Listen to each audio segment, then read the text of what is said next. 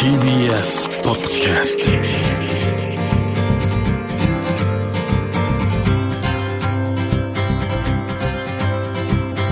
おはようございます。石川みです。日曜日のこの時間関東2500個の酪農家の皆さんの協力でお送りするこの番組。飲んで応援もう一本絞りたての話題をお届けします。石川み Dairy Life メールをいただいております。これは神田の彼女さんです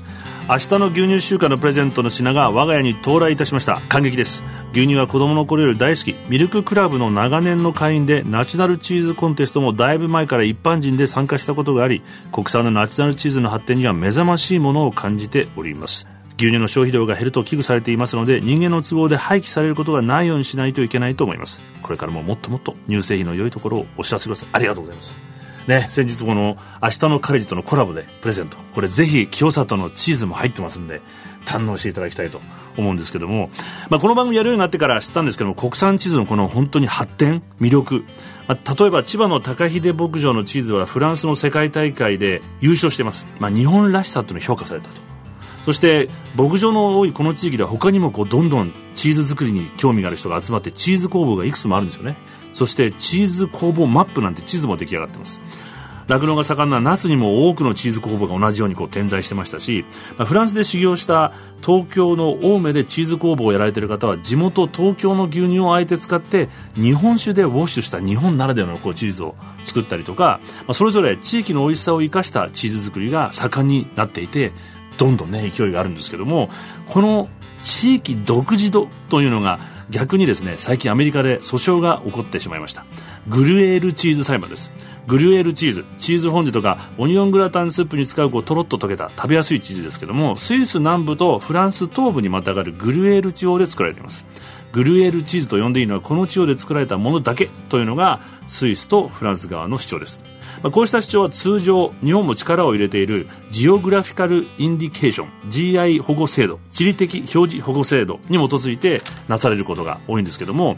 まあ、いわばですねこれは地域名をブランド化してその品質と価値を保証して生産者の利益を守るもの本物だと、まあ、神戸牛はねやっぱり神戸産ですし夕張メロンは夕張産でもですね他の国に行くとこの名称が勝手に使われてすでにいます。韓国産の讃岐うどんとかタイの夕張メロンとかオーストラリアの田島牛とか台湾の信州味噌なんてのも売られているそうです、まあ、シャンペーンはシャンパーニュ地方で作られたものだけというのは有名ですしでも実はテキーラもハリスコ州で作られたものだけがテキーラを名乗れます、まあ、こうした地域表示保護制度伝統的な食文化の根付いている EU は盛んにやろうとしているんですけども、まあ、普段はコピーライトに非常にうるさいアメリカは意外に消極的です。伝統を重んじる旧世界と新しい価値を重視する新世界の争いとも言えると。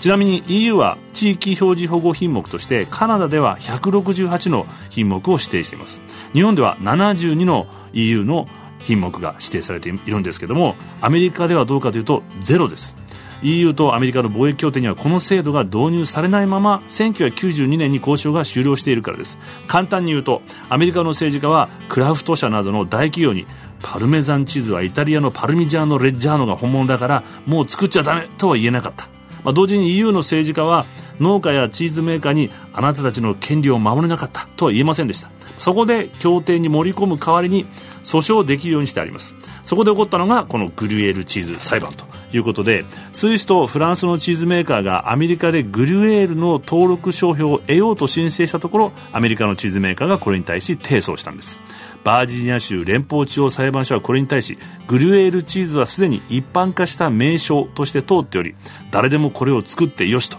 しました。いわゆるジェネリックであるという判決だったんですけどもこれによりグリエルチーズはアメリカで最もポピュラーなチーズ年間40億ドルの売り上げのあるチェダーチーズと同じ扱いになりました。このチェダーチーズも本来はイギリスのサマセット州チェダーで作られたものが世界中で作られるようになったものです。生産者の権利利益はもちろん守りたいし本物を食べたい。でもちょっとアレンジされたものを気軽に楽しむのも捨てがたい、まあ、個人的にはね何々風とか何々式みたいので乗り切れないかなというふうに思ってます。石川稔。Dairy Life 石上のやってますデイリーライフ先週に続き3週目になりますが今朝もこの方をゲストにお迎えしています。歌舞伎役者の市川円也さんです。またまたどうぞ。今でこそね皆さんこうテレビにいっぱい出たりとか、ね、新作やったりとかしてるけど、当時は本当になかったもん。もちろんうちの師匠もテレビとか映画だとか経験されてるんですけどね、やっぱり僕らがやっぱりそういう仕事も取ってくるんだよマネージャーとかがね、でもやっぱり歌舞伎がしっかりまだしてないから、ダメだダメだっつってた。テレビ出る時間があったら歌舞伎を勉強しろっつって、だから今はさ時代が変わったじゃん。テレビで客をつけて来るじゃん、だから今は使わなきゃいけないじゃんそういうもの。をまあ、それであの劇場に来てくれたりとかするのが、まあ、いい方向に行ってるからさ、だけど言ってたよ。自分で未然に切ってちゃんと切符買ってもらってそれを何年かやってるうちに入ってきて、まあ、その今があるみたいなこと言ってたからやっぱりそっちの方がいいと思ってんだろうね。ちゃんとごひいきさんはしっかりと。そうそうそう。真組をよく行くの。人真組うん。なんでかって外国から友達来た時にあのご飯食べてちょっと歌舞伎見に行こうぜってみんな喜ぶわけ、1000円ちょっとで見れちゃうでしょあれそうだね。今もあんの真組今このコロナ禍だ今コロからないかな。ナがち多分あれだけど、まあ、もちろん伝統文化で古典芸能なんだけど、こんなにこう気軽にやっぱもともとは庶民が楽しめるものなんだなと思う、まあ、普通の演劇の始まりだからねいわゆるさ、あのー史実的な事件をさその実際の名前じゃなくさ、あの時代設定をさあの室町に置き換えたりとかっていううふうにしてさやってるわけじ今のおゃん話と。そうそう今のだから、はいろんな事件をだから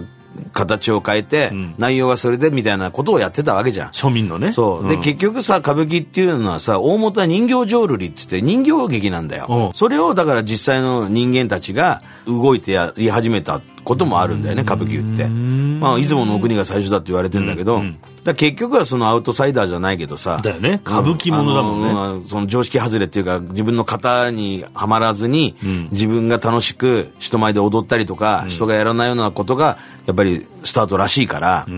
今歌舞伎って言ってなんか特別みたいなさ演になってるけど、結局はその庶民昔は全部みんな庶民ちょんまげなんだから、その人たちがあの見るお芝居、今はもういろんな芝居あるけどそのやっぱり一つだってことだよねただ単に。こういう方はどうなのか分かんないけどブロードウェイののニューヨークの見た時のミュージカルっていうのも実はブロードウェイの劇場ってちっちゃくてすごく庶民的なのよ「おい志村後ろ!」みたいな感じでみんなお客さんが声かけながら見るこれにね一番近かったのが歌舞伎だなっていう気がすごいしたの。で今はさ大劇場になってるけどさ、昔はやっぱマス席でさ、小屋もさそんなでかくないしさ、そのヤジ飛ばしてさ、引っ込めとかさ大根って言われてさ ほんでうるせえこの野郎って役者もさ言ったりとかする世界だったらしいじゃない。うんやっぱそうなんだ。でやっぱり本当そうなんだって。その芝居中にそのお弟子さんが失敗したりとかするとその人が「バカ野郎!」っつって怒ったりとかして お客さんが「えー、怒られてる怒られてる」みたいなこともあったらしいの。いいねうんうん。近い一番近い距離でお客さんもそれが楽しかったみたいなさで大向こうっつって「何々や」っていうのもさやっぱりそういうのも名残もあるし、まあ、今はさすがにさ一階席からもう行っていいってうちの旦那がねあのうちの旦那の芝居の場合はお客さんたちをな手なずけたんだよ。なんかこうロックオペラじゃないけどね、音楽もうわーっとこうなんか古典芸能とかなんかこう伝統文化みたいにあんまり構えてほしくないなと思って。好きな役者を見つけたりとか、着物の綺麗さだとかあとはその配色舞台のね、あの道具とかの配色だとか、音のさ、あの楽隊のさ、いやすごいあれ、なんか出囃子っつったりするんだよね。音。がさ回ったりするじゃん、その人のやっぱり楽しみ方を見つけたらいいかもね。今こう話聞いててもその今こう歌舞伎がこう変わってきてるのも、猿翁さんがいろんな新しいことをやったのが突破口になって。やっぱそれがうちの師匠はさ、スーパー歌舞伎っていうことを作って、それはどういうのかというと、現代語だったりとか、テンポを早めたりとか、あとはその洋楽みたいなのも使ってみたりとか、まあ、あとは歌舞伎のそのルール的な見えだとかっていうものは基盤に置いといて、でうちの旦那も昔新劇だって歌舞伎役者が演じればそれは歌舞伎になるんだみたいなことを言ってたけどやっぱりなんていうの時代がうちの旦那の考えに追いついてきたのか,、だからうちの旦那がやっててさバカにされてたスーパー歌舞伎に近いものになるわけじゃん、ん。嫌で、だね。うん。弟子としてはさ言ったじゃんよ。らボロクソ言ってたじゃないかうちの師匠のこのおいみたいなのはあるよねやってること同じだろ？みたいな。結果ね。うん結果そう思うね。嬉しいねでも。いや嬉しいよ、でもやっぱベースは歌舞伎というその基本ベースがあって、現代風に翻訳したもの。そうそうそうそうね。それをだからどういうふうに見せていこうかっていうふうな考えをしだしたというか、うんうんあの変えてはいけないその伝統的なものももちろんあるけど、そういうのもありながらやっぱそういう新しいものへの挑戦みたいなのはしだしてるよね。円屋はこうやってて一番こう自分にぴったりこう来るのってね。結局俺みたいな性格の、その同型的な役ってね、あるんだよ。それはやりにくいのね、逆に言えば。やっぱり一番やりやすいのはね、あの古典の、血気盛んな赤い、赤面っていうのがあるんだよ、男の役で。顔が赤い、荒々しいっていうのかな。熊取りしてさ、勘で喋らなきゃいけない高い声でさ、あの、みたいな役があるんだよ。それが一番やりやすいね。やっぱ時代物、世話物っていうのが時代物っていうのはきっちりした、抑揚回してさ、衣装もこう、縫い物でさ、ごっついんだよ。だけど世話物っていうのは普通のさ、あの、浴衣、庶民のあ喋り方もサラサラサラってやつなんだよ。性格がこんなだからさ、いけるかなと思ってよくやらされたんだけど、全然ダメだったわけよ。あの、肩に力が入っちゃう。たらダメじゃん。い芝居してんの？芝居してないの？ぐらいな方がいいんだけど、やっぱ芝居しちゃうんだよ。苦手だから。で。これ4月のじゃあ出演の予定みたいのは、歌舞伎座の方に出させていただいて第1部に尾上松緑さんとお。あとはまあうちの市川猿之助と、はい。あと愛之助君も出るような「天一坊」っていうね、お芝居なんですけど、まあ、大岡越前が腹を切られるされるかどうするかっていうようなお話なんですよね。ぜひよかったら第1部に出てます。これからですね歌舞伎を楽しんでもらいたい、あの人にどんなふうに？とにかく自分でその楽しみ方は見つけるわけだし、歌舞伎はみんなに見てもらわないと廃れていくと思うけど、でも廃れたところで僕らはやるわけだし。あそれでもやると、歌舞伎は続けていくわけだよ、うん。だってそれが伝統芸能じゃない。まあ、だからさっきの人間関係のこう、ね、こうこととかこの歌舞伎の社会っていうこととかも考えても、何があろうが絶対やめないって最初に決めちゃってるってことですね。やめようとはあんま考えたことなかったかもね。もう俺は歌舞伎しかないんじゃないのこれいいんじゃない？ちょっと最後にそれね。